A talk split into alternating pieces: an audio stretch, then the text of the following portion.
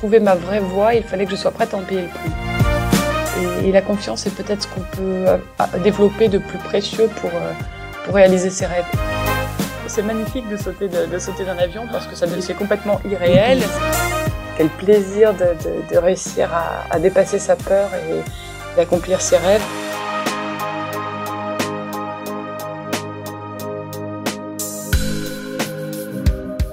L'école est faite de ceux qui y vivent, avec leur passé, leur trajectoire de vie et leurs projets. Je suis Elodie Soldani et je vous propose d'aller à la rencontre de ces personnes pour écouter leurs histoires. Bienvenue dans le podcast Écoutez la Roche.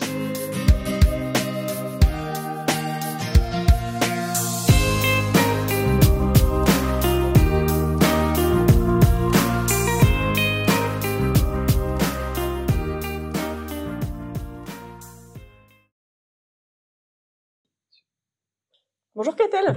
Bonjour Elodie. Je suis très contente euh, de te faire revenir à La Roche.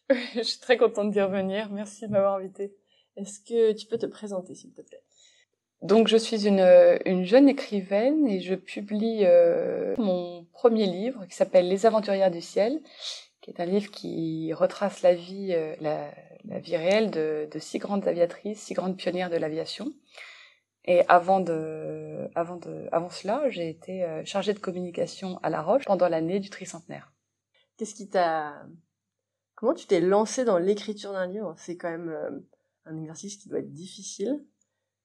Alors, euh, c'est une très longue histoire pour moi. C'est l'histoire d'un retour, d'un retour aux sources en fait. ce qui a été plus difficile encore que le fait de se, de me lancer dans ce livre, ça a été de revenir à l'écriture parce que au moment de choisir ma voie euh, vers 16-17 ans, comme euh, chaque, euh, chaque adolescent, adolescente, j'ai dû me poser la question de ce que je ferais plus tard.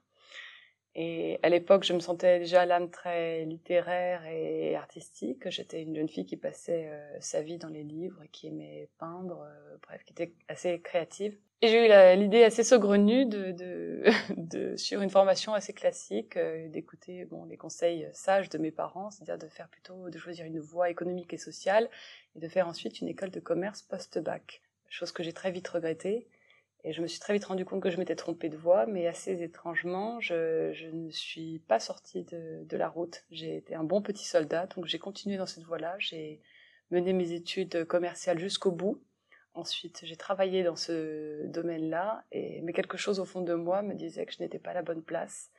Je n'osais pas trop me permettre de, vivre mon rêve et de retourner à, la littérature. J'ai mis beaucoup de temps avant de, réussir. J'ai tenté plusieurs fois de sortir de l'autoroute.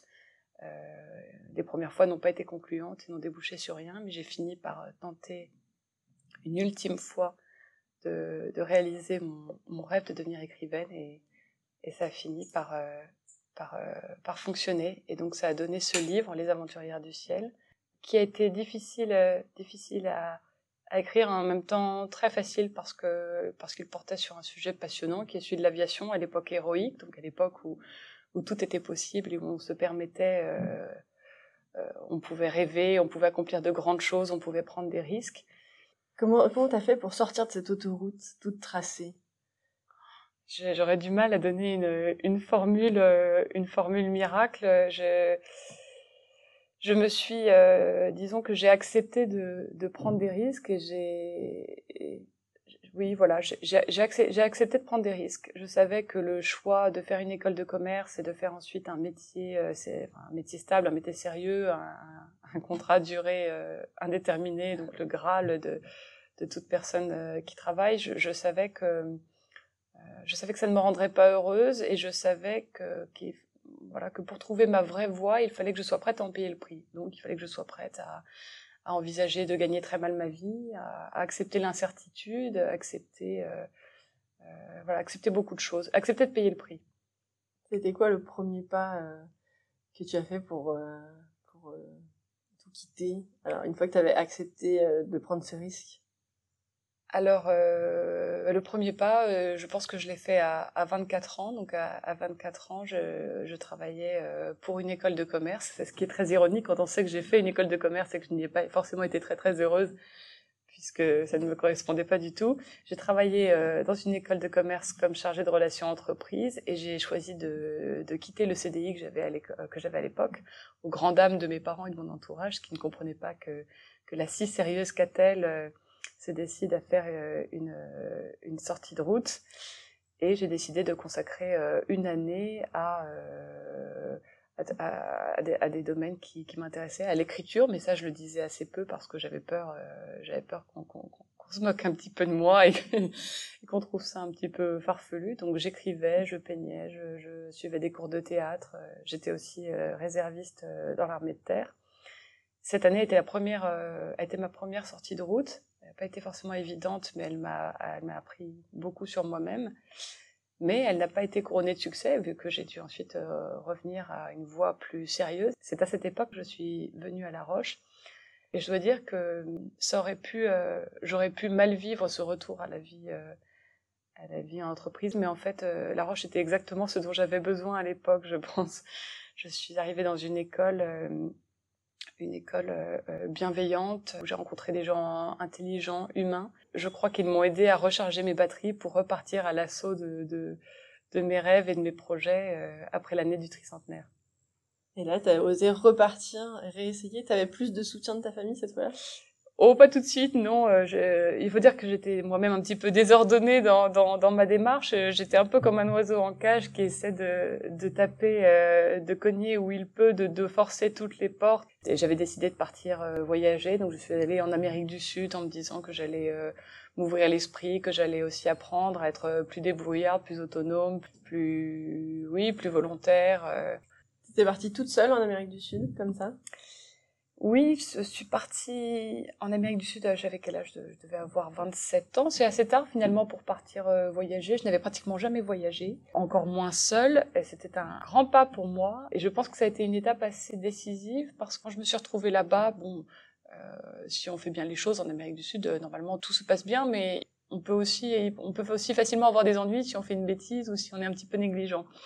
Une fois retrouvée seule là-bas, il a bien fallu que je me débrouille et que je me fasse confiance et que que je fasse preuve de beaucoup de débrouillardise. Et donc, euh, ça a été un moment très formateur. Et quand je suis revenue euh, trois mois après, euh, indemne, après, bon, j'ai échappé à quelques, à quelques problème. J'ai des, des, des, amis rencontrés là-bas qui ont connu que quelques déboires, mais moi, quand je suis rentrée en France, je me suis rendu compte que tout s'était bien passé, et, et, je pense que ça m'a donné un, un, un, surcroît de confiance pour entreprendre mes projets.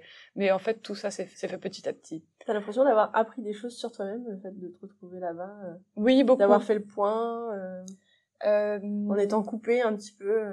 Je ne sais pas si j'ai fait le point à cette époque-là. Je pense que j'étais vraiment plongée dans mon voyage, plongée euh, dans l'action, si on peut dire. Bon, c'était pas, ce n'était pas non plus de l'aventure, mais c'était du vrai voyage au sens noble du terme. C'était pas du tourisme. J'ai essayé de faire euh, euh, le plus de choses possibles par moi-même. Je ne prenais pas trop l'avion, pas tellement pour des raisons écologiques, mais parce que je voulais prendre le bus et découvrir vraiment le pays.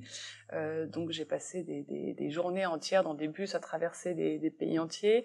Et je dirais que non, en fait, je, n'ai pas tellement appris appris plus sur mon projet à l'époque, mais en tout cas, j'ai gagné confiance en moi et, la confiance est peut-être ce qu'on peut euh, développer de plus précieux pour euh, pour réaliser ses rêves. Et je suis j'étais une enfant qui n'avait pas du tout confiance en elle.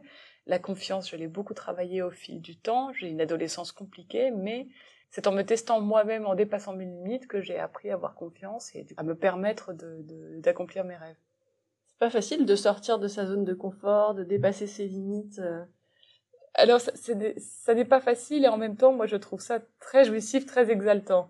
Euh, la première aviatrice dont je parle dans mon livre, c'est Adrienne Bolland. Et ce qui est très touchant avec Adrienne Bolland, donc euh, un tout petit bout de femme qui a, à 24 ans seulement, a, traversé la cordillère des Andes euh, par, par son endroit le plus dangereux. donc, première pilote à avoir traversé la cordillère des Andes de Mendoza à Santiago et Chile. elle aimait dire qu'elle était, trouillarde en fait. C'était une trouillarde. Elle disait mais j'aime trembler, je, suis ainsi faite, j'aime trembler. C'est un petit peu pareil pour moi. Je ne suis pas forcément très courageuse de nature, mais disons que le, courage ça se travaille et on finit presque par trouver une forme de plaisir à prendre des risques. Pas pour autant dire qu'on peut faire n'importe quoi, mais en tout cas, euh, moi je, suis, j'ai toujours très peur avant de me lancer dans, de me lancer un défi quel qu'il soit mais, mais quelle joie ensuite, quel plaisir de, de, de réussir à, à, dépasser sa peur et d'accomplir ses rêves. Je trouve ça. Euh, moi, je, je, fonctionne un petit peu comme ça. Je, je fonctionne bien à l'adrénaline.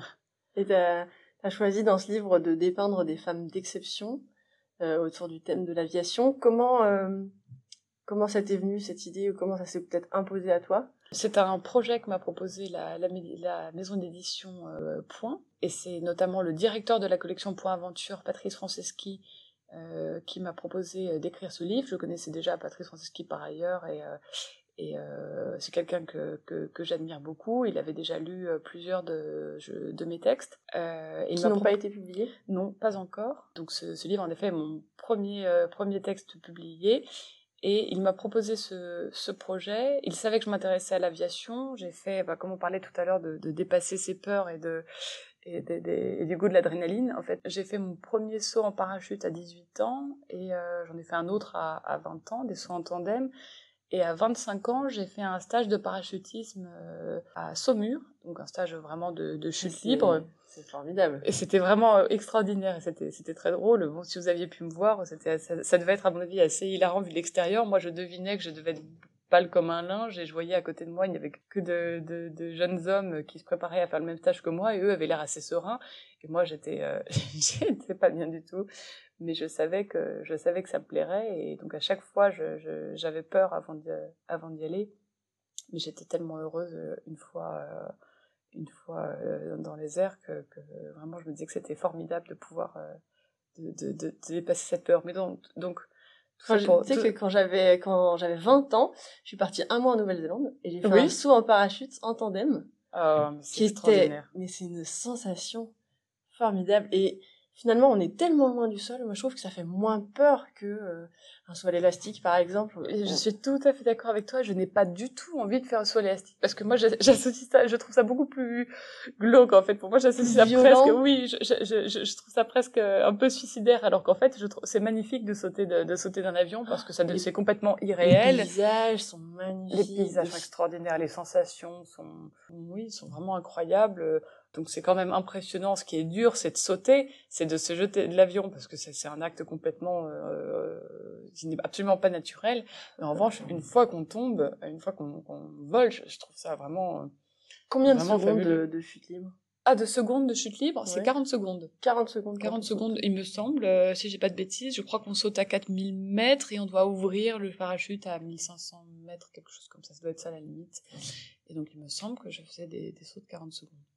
Et donc, quand tu apprends à Saumur, tu apprends pour sauter seul Oui, tout à fait. Donc, en fait, on, euh, on saute seul dès le début, sauf que pour le premier, enfin, on a son propre parachute, mais lorsque l'on saute, au premier saut, on a deux moniteurs qui sautent en même temps que, que soi. Et donc euh... qui pourraient te rattraper si j'avais non mais donc ils doivent m'aider qui doivent vérifier que je me mets pas sur le dos et que je vais bien tirer la poignée en fait. Donc ils sautent en même temps. Et euh, je me je me souviens très bien le premier saut en plus tout tout ça est filmé parce qu'ils ont des caméras accrochées à leur euh, les moniteurs ont des caméras accrochées à leur euh, à leur casque et, euh, et, donc je me suis très bien vue sur sur la vidéo et euh, tu verrais la tête que je fais, c'est vraiment euh, vraiment hilarant. J'ai l'air j'ai l'air euh, complètement au bout de ma vie. Je me souviens très bien que pour ce saut, j'ai au moment où la où la porte coulissante s'est ouverte, euh, moi j'avais qu'une envie, c'était de me cramponner au fond euh, au fond de l'avion. Et euh, finalement il faut se mettre un genou à terre. Et je me sens que mes moniteurs m'ont vraiment attrapé par le bras et m'ont parlé de manière presque agré enfin presque violente parce qu'ils devaient savoir qu'il n'y a que comme ça que, ça marcherait.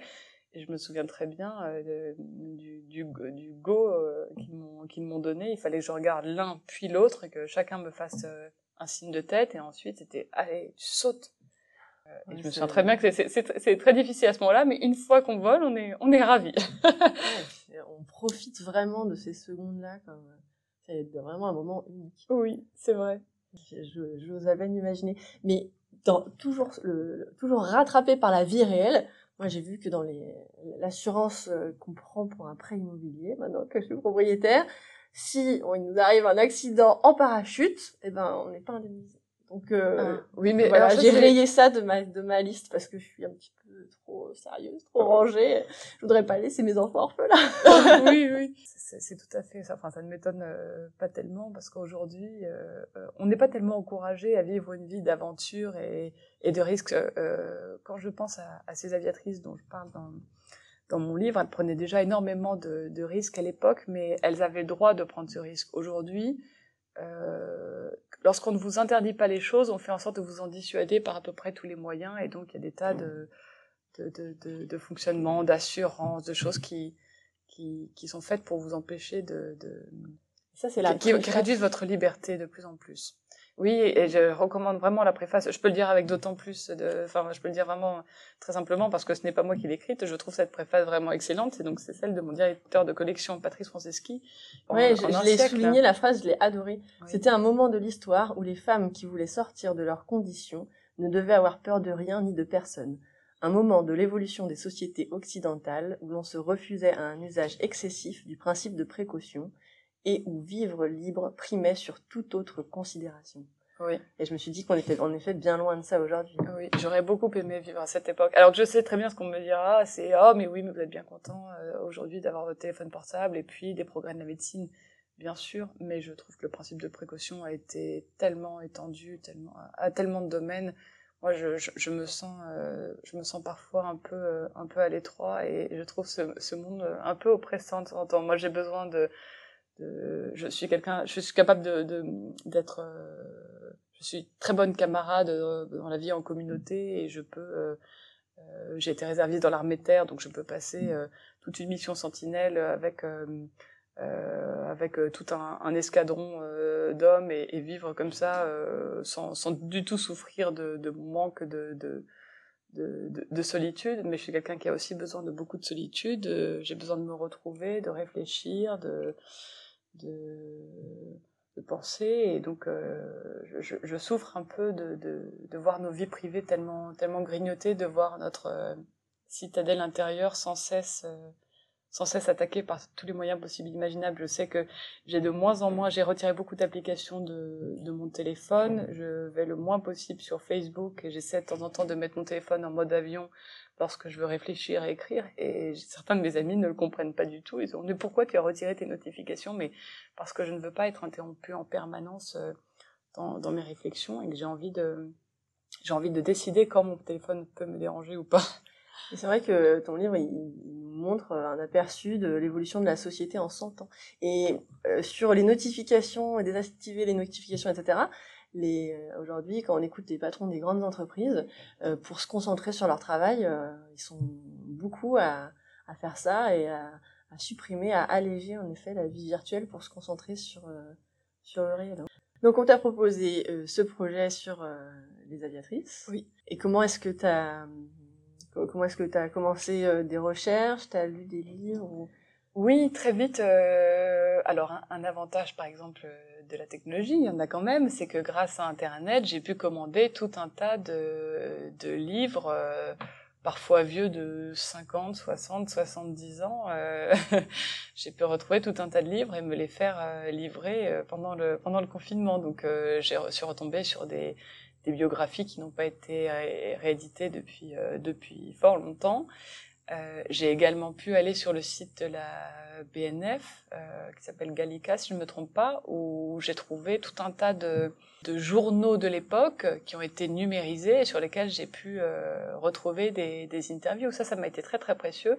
C'est vraiment un travail remarquable qui a été fait à la BNF. J'ai pu tomber sur, je, crois qu'il y avait des, je sais pas, des, milliers de, de, magazines et journaux de, de l'époque qui ont été numérisés et qui sont consultables en ligne. Et comme le, en période de confinement tout était fermé, j'étais bien contente de pouvoir le faire euh, depuis euh, depuis mon ordinateur. C'était un, très gros travail parce que contrairement aux biographies où l'on se que l'on consacre à une seule personne, on reste dans le même univers, donc on peut peut-être multiplier les sources, mais on, reste on, tout reste centré autour, autour d'un seul personnage.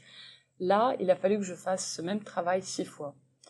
C'était difficile quand même, c'était très intéressant. J'ai pas eu le temps de m'ennuyer, c'est certain mais c'était euh, c'était un, un, un, véritable travail, c'est vrai.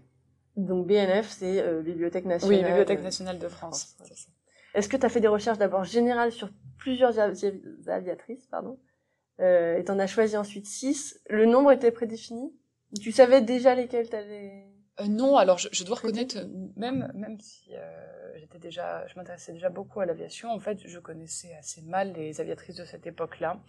Euh, je connaissais Hélène Boucher, voilà, j'en avais peut-être peut-être euh, il y en a peut-être deux que je connaissais vraiment, mais j'en ai découvert beaucoup parce que la réalité, c'est que euh, déjà, on a beaucoup, on a beaucoup oublié les, les aviateurs, euh, les pilotes de cette époque.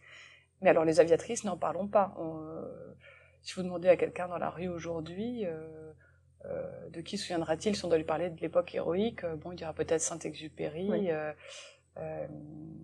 Et Roland Garros.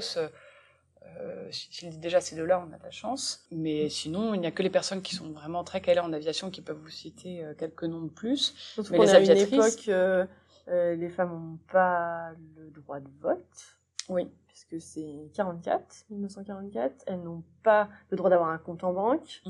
Donc euh, les, les, donc, les- le compte en banque c'est 65. Ouais. Et du coup, on est vraiment euh, une période où les femmes elles sont pas représentées dans la société. Alors en fait, peu. en fait, c'était- c'était quand même une époque où, où les choses changent. Donc c'est ça qui est très positif euh, dans cette période dite héroïque de l'aviation, c'est que c'est quand même les années 20, les années 30, ça correspond aux années folles et au, au premier mouvement d'é- d'émancipation des femmes. Donc on, est bien sûr, euh, il y a encore un décalage énorme et, et la- et la- les femmes manquent énormément de liberté, mais en tout cas on est dans une période positive. C'est justement ce qui permet à ces femmes euh, de, de, de devenir quand même aviatrices. Donc euh, disant qu'à cette époque-là, il y a encore beaucoup, beaucoup de chemin à parcourir, mais on est dans une période, euh, une période positive où, où quelques femmes peuvent se permettre euh, de, de, de vivre, de vivre leur propre vie, comme les six femmes dont, dont je parle. Mais c'est sûr que à chaque fois qu'elles qu'elles choisissent de vivre leur vie librement, souvent ça fait scandale dans leur famille. euh, euh, leurs camarades pilotes ne sont justement pas toujours bons camarades. Euh, certains si, enfin, il ne faut pas noircir complètement le tableau et, et, et tous les tous les aviateurs n'étaient pas d'horribles d'horribles machos. Mais comme dirait, euh, comme disait l'aviatrice euh, Marise Bastier, j'en parle dans le livre, euh, il y avait quand même quelques salauds. Euh, Maryse Bastier parle souvent des gens bien et des salauds. Il y avait quelques salauds et il y avait quelques, mais il y avait aussi quelques chic types. Il y a quelque chose que tu as écrit euh, Oui. et qui du coup est factuel et qui m'a- qui m'a marqué. Une compétition, donc les 12 heures d'Angers, où il faut voler pendant 12 heures. Oui. Donc euh, l'aviatrice m'échappe, mais toi tu vas... Hélène Boucher. Voilà, donc Hélène Boucher. Euh, euh, Il y a deux pilotes par avion, Oui. mais les femmes partent seules ou accompagnées de, de juste euh, quelqu'un qui sait pas piloter pour qu'on ne leur vole pas Oui. la, la victoire ou en tout cas la réussite euh, et leur classement. C'est-à-dire que alors que les hommes partent à deux pilotes euh, et donc pour une compétition de 12 heures en vol, donc ils vont se partager 6 heures chacun, voilà, Oui. c'est comme ça qu'on l'imagine. Les femmes, elles, partent seules ou avec quelqu'un qui ne sait pas piloter, donc elles vont faire les 12 heures seules Oui. pour que à l'arrivée, on ne puisse pas dire que c'est l'homme qui a piloté. Je suis contente que tu, que tu aies euh, été marquée par ce, par ce, ce passage-là. Oui, euh, les 12 heures d'Angers, à l'époque, c'est vraiment quelque chose. Euh, lorsque Hélène Boucher participe à cette compétition, je crois qu'il s'agit de la première édition, et c'est donc c'est une épreuve, comme tu le dis, il faut piloter 12 heures d'affilée. Euh, je crois qu'on fait une pause, si je ne dis pas de bêtises, une pause toutes les 3 heures, et c'est une pause de 3 minutes. Enfin, c'est vraiment euh, ridicule, c'est vraiment une épreuve d'usure. Et en effet, euh, les, les pilotes peuvent partir en tandem pour se relayer. Et Hélène Boucher, comme plusieurs autres femmes pilotes, pour cette compétition, décide de partir avec euh, euh, une passagère novice parce qu'elle parce qu'elle se dit si, sinon si je pars avec euh, avec un homme ou avec une autre femme pilote, enfin si je pars avec un homme, on va on va forcément mettre cette victoire sur le compte euh, sur le compte de, de, de l'autre pilote. Et c'est vrai qu'à l'époque, visiblement, enfin, j'ai l'impression que ça n'émeut ça n'émeut pas grand monde que les femmes soient obligées de s'imposer ce déséquilibre. Mais, mais du Elle coup, s'impose toute seule. c'est ça. Ouais. Mais, mais lorsqu'elles réussissent, à ce moment-là, le succès est vraiment éclatant. Et c'est comme ça que lorsque Hélène Boucher remportera, enfin, réussira, les, les- elle participera deux fois aux 12 heures d'Angers. La première fois, elle arrivera, elle terminera la compétition, ce qui sera déjà considéré comme un exploit. Euh, sachant qu'elle est, est seule à piloter, et la deuxième, à la deuxième édition des 12 heures d'Angers, elle finira deuxième, deuxième en ayant piloté euh, seule pendant 12 heures, et là, ce sera vraiment, euh, ce sera vraiment salué euh, unanimement. Ouais. une aviatrice en particulier pour laquelle j'ai beaucoup d'affection. J'ai de l'affection pour toutes, je les admire toutes, mais euh, j'ai peut-être euh, un petit faible pour Adrienne Bolland, qui est la première, euh, qui est le premier pilote, là je vais utiliser le singulier volontairement, qui est le premier pilote du monde à traverser la cordillère des Andes par son endroit le plus dangereux. C'est-à-dire par ce qu'on appelle le, couloir de la mort qui relie Mendoza en Argentine à Santiago de Chile. et c'est un exploit vraiment extraordinaire. Tout le monde s'est tué avant elle en essayant de tenter cette traversée, c'est elle qui va ouvrir la voie à, Mermoz, à Guillaumet et tant d'autres, donc à tous ceux de l'aéropostale, c'est elle qui va ouvrir cette voie, à seulement euh, 24 ou 25 ans, j'ai un petit doute. Et ce que j'aime beaucoup chez Adrienne Bolland, c'est qu'elle a un côté, euh, c'est un, caractère de cochon. Elle a, c'est un tout petit bout de femme avec ses cheveux qui remontent un petit peu comme en forme de, nid d'oiseau sur sa tête, avec un sacré caractère qui n'hésite pas à jouer des points lorsque lorsque ses camarades sur le terrain lui, lui, lancent une petite remarque machiste et qui en même temps se fait beaucoup apprécier euh, de ses camarades pour, pour sa franchise et, son bon cœur. Et, euh, euh, et donc elle accomplira ce, ce, grand exploit qui fera d'elle une déesse en Amérique du Sud euh, on l'appellera ensuite la déesse des Andes euh, parce qu'on considère qu'elle considérera qu'elle accomplit quelque chose d'absolument extraordinaire, de presque surhumain. il faut imaginer ce que ça représentait à l'époque de traverser la cordillère des Andes à cet endroit-là. Euh, lorsque lorsqu'Adrienne atterrit à Santiago de Chile sur son petit caudron G3 qui, ressemble, qui franchement ressemblait qu'on appelait une cage à poule à l'époque parce que vraiment c'était quelque chose qui avait vraiment l'air assez frêle et pas très, euh, pas, très rassurant. Lorsqu'elle atterrit à Santiago de Chile, la foule se jette sur elle pour la porter, la jeter en l'air, et des gens lui arrachent des poignées de cheveux et des morceaux de tissu de son vêtement pour les garder comme des reliques, parce qu'à leurs yeux, Adrienne est devenue la, la, déesse des Andes. Ça, c'est quand même une histoire incroyable. Et euh, bien sûr qu'en France, à cette époque, Adrienne euh, Bolland est devenue très célèbre, mais, euh, mais aujourd'hui, on ne se souvient plus trop d'elle et c'est bien dommage. On vient de fêter le, de fêter le centenaire de cet exploit qu'elle a accompli un 1er avril. Quand on sait à quel point Adrienne était rocambolesque, c'est assez drôle de se dire qu'elle a tenté, elle a failli mourir un jour de 1er avril. Bref, donc on vient de fêter les 100 ans de son exploit et ça mérite, elle mérite vraiment qu'on parle, qu'on parle plus d'elle. Oui, il n'y avait pas de cockpit. Non, pas de cockpit, donc elle euh, et, pas de masque non plus à oxygène, donc elle a probablement frôlé la syncope à cette époque parce qu'elle a dépassé euh, les, les, les 5000 mètres avec un caudron G3 qui était pas censé, qui était censé plafonner à 4000 mètres. Euh, elle avait, elle a eu beaucoup de mal à respirer euh, pendant son, son, vol. Elle avait pris avec elle des morceaux, des dés d'oignons coupés parce qu'on lui avait dit, si tu vas voir, ça va dilater les voies respiratoires. À mon avis, ça n'a pas servi à grand chose.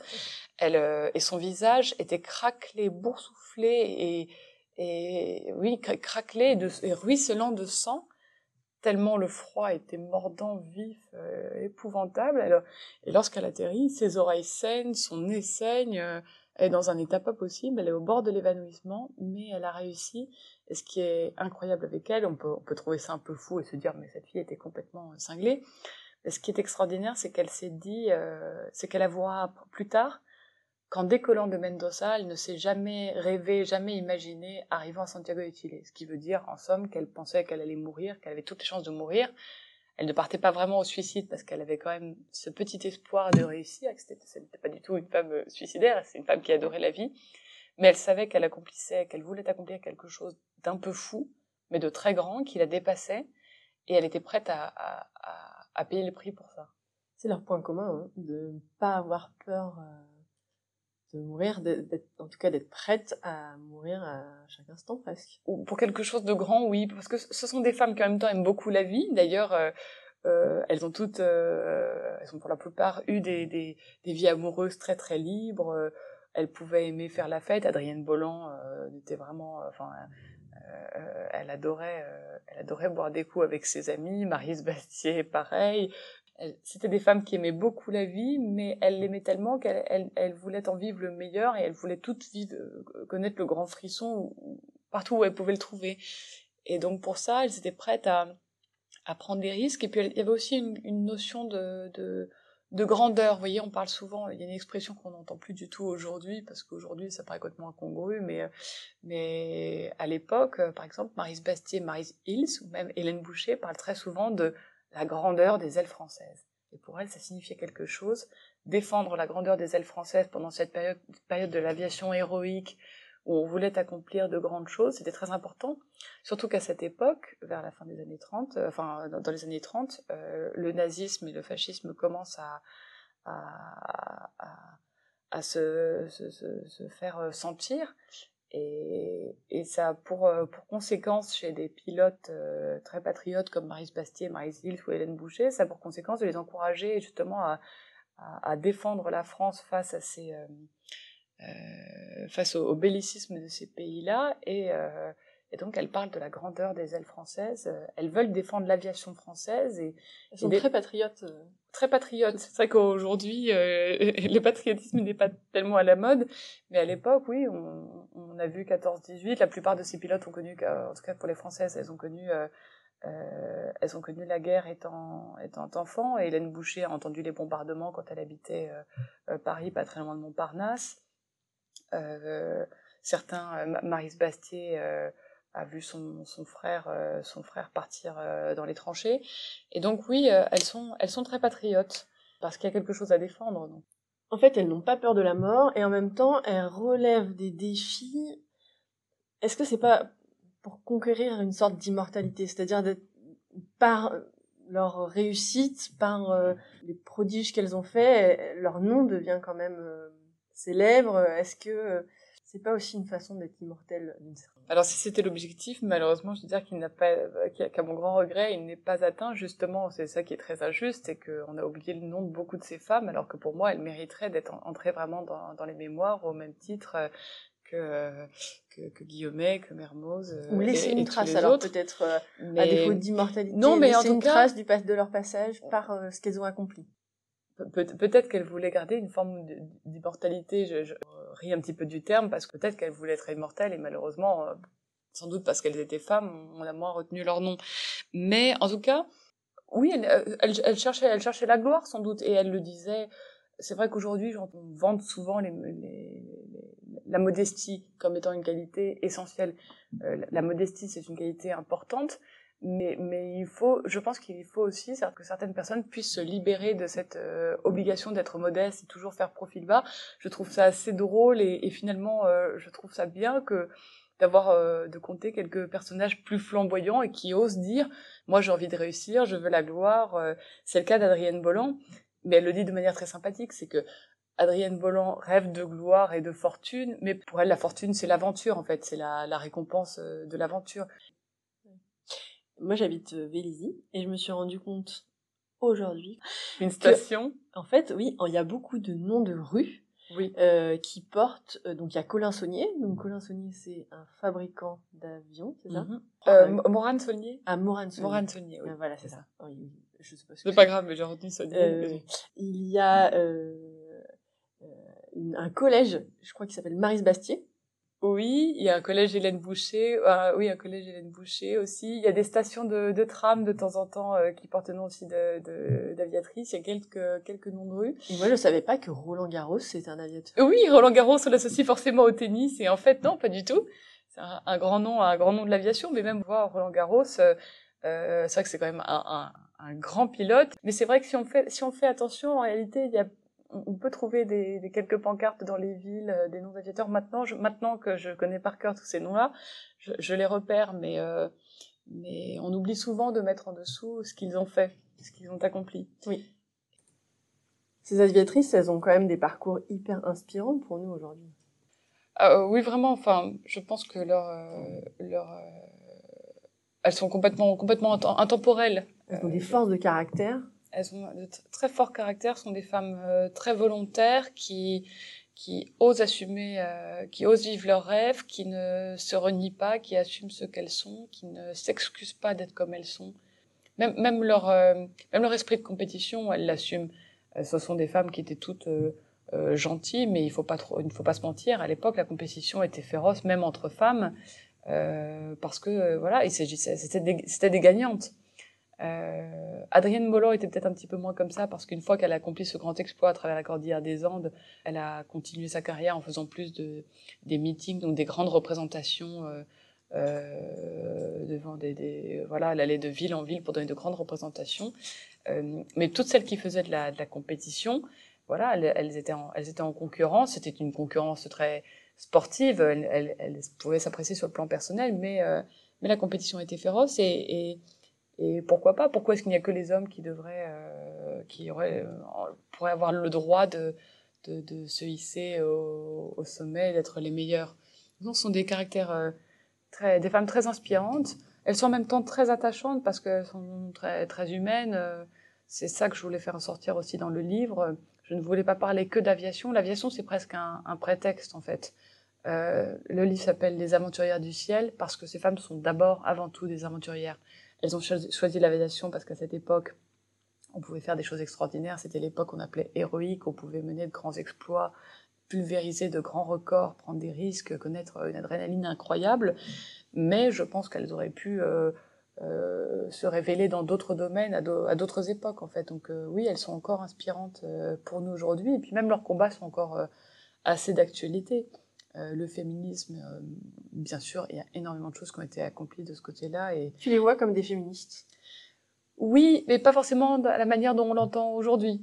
Mais moi, je me reconnais beaucoup dans, dans, dans leur, leur, leur, forme de, de, de féminisme. C'est comme ça. Hein, je, moi, j'ai essayé de, de j'ai essayé de raconter leur, euh, leur engagement tel qu'il était vu à l'époque et tel qu'elles le vivaient, je crois, à l'époque. Je n'ai pas essayé de calquer une vision moderne du féminisme euh, sur, euh, sur elles. J'ai essayé de j'ai essayé de les présenter vraiment telles qu'elles étaient à l'époque et, et, telles qu'elles euh, défendaient leur cause. Elles n'étaient pas forcément très euh, militantes, enfin si, certaines l'étaient. Euh, Adrienne Bolland, Hélène Boucher, qui ont milité pour le droit de vote. Voilà, qui ont milité pour le droit de vote et on, on rejoint femmes. le mouvement de la femme nouvelle qui était créé par la militante Louise Weiss.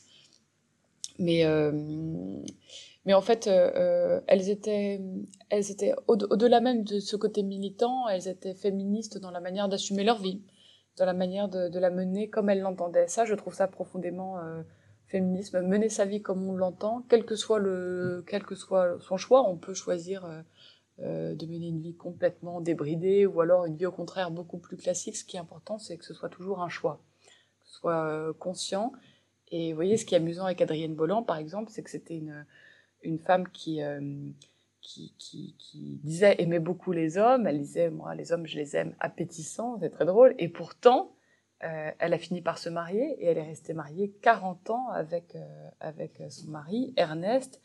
Et elle pouvait dire à la fin de sa vie, euh, Ernest, 40 ans de mariage, c'est mon plus beau record, celui dont je suis le plus fier. Elles, sont, elles ont toutes des histoires. Oui. extraordinaires. Elles se sont toutes beaucoup battues pour, euh, pour arriver là, euh, pour euh, avoir le droit de piloter, pour avoir oui. le droit de concourir.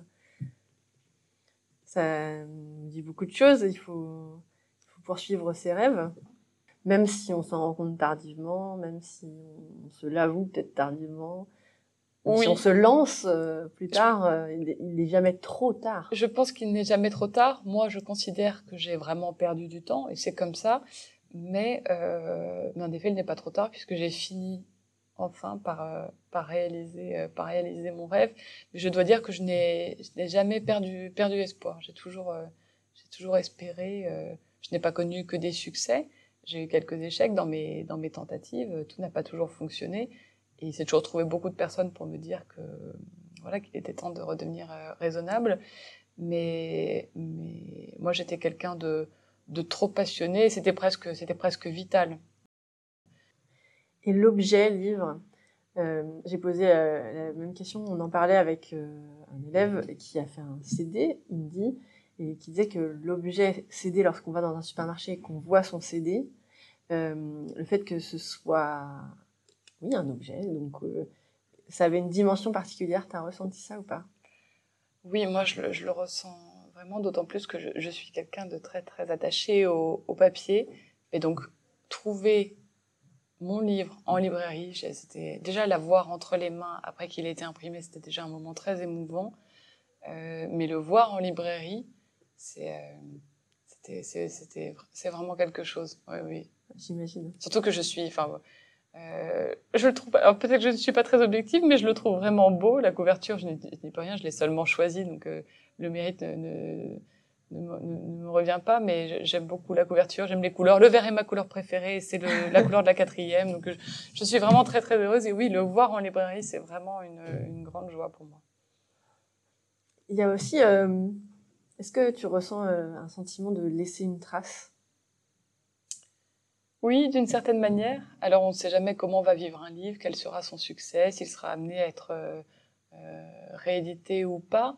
Mais, euh, mais oui, j'ai l'espoir, j'ai l'espoir que ce soit un livre que les gens aient envie de garder chez eux et que du coup la trace, que la trace reste. Oui, j'ai l'espoir de laisser une trace. Mais en fait, pour ce livre, vous voyez, tu, l'as compris, ça n'est pas un livre qui parle de moi, ce n'est pas un livre nombriliste, c'est un livre sur sur six femmes extraordinaires et peut-être je suis encore plus émue de la trace que je vais laisser de ces femmes que de la trace que je laisse par moi-même. Je ne sais pas si je le formule très bien.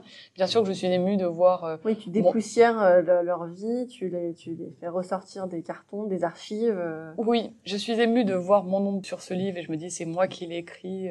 J'ai consacré beaucoup de temps. Je me suis vraiment donné à ce livre. Euh, il m'a passionné, mais ce qui est encore plus important, c'est de me dire que ces six femmes-là, euh, j'ai une chance de les faire revivre, de les faire euh, connaître. Je suis très contente du partenariat que nous avons eu avec le Musée de l'Air pour ce livre. Et donc, grâce à ce partenariat, nous avons pu mettre la photo de chacune des aviatrices dans le livre. Et pour ça, pour moi, c'était très important qu'on puisse les voir, voit à quoi ressemblent ces femmes, qu'on se souvienne d'elles, s'en rappelle, c'est les réhabiliter, leur, redonner la place et euh, la notoriété qu'elles méritent. Si, j'ai pu y contribuer en écrivant ce livre, j'en suis, suis vraiment heureuse. Qu'est-ce qu'on peut te souhaiter pour la suite? D'en vendre beaucoup déjà? Oui, de, Il y a un objectif ou pas? beaucoup. Non, honnêtement, euh, honnêtement, il n'y a pas d'objectif. Euh, euh, si je peux me permettre, euh, moi qui défends beaucoup autant que je peux la langue française, je vais me permettre une petite phrase en anglais. Sky is the limit, n'est-ce pas? Non, bon, plus, plus, plus sérieusement, non, j'espère, j'espère.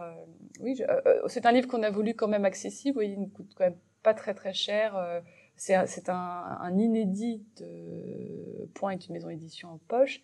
C'est un inédit, donc c'est un, un semi-poche. Euh, on a fait en sorte qu'il soit pas trop cher justement parce que j'ai envie que non et puis j'ai vraiment c'est un livre je pense euh, j'ai fait en sorte qu'il soit bien écrit bien sûr mais il, est il est accessible.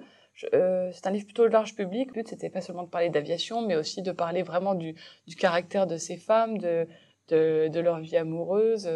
donc, donc je, je, veux croire que c'est un livre intéressant et qu'on lit avec qu'on lit avec plaisir. Donc oui, j'espère, euh, j'espère euh, en vendre beaucoup, c'est-on jamais. Euh, Merci beaucoup, Katel. Merci beaucoup, Elodie. J'étais ravie de revenir à La Roche pour ce petit podcast. Super.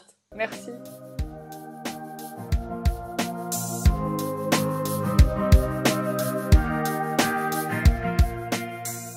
J'ai adoré son livre. Facile à lire, il dresse le portrait en six chapitres de six femmes courageuses et déterminées. N'hésitez donc pas à aller le commander chez votre libraire. Les Aventurières du Ciel de Catel Faria aux éditions Point. Si vous le souhaitez, vous pouvez également contacter Catel via son éditeur, les éditions Point. Si ce podcast vous plaît, parlez-en autour de vous. N'hésitez pas à le commenter et lui mettre 5 étoiles sur iTunes, je vous en serai très reconnaissante. Un grand merci à Monsieur Lanier, directeur de La Roche, qui, par son soutien, va me permettre d'améliorer la qualité des enregistrements à venir. On se retrouve en novembre pour un nouvel épisode.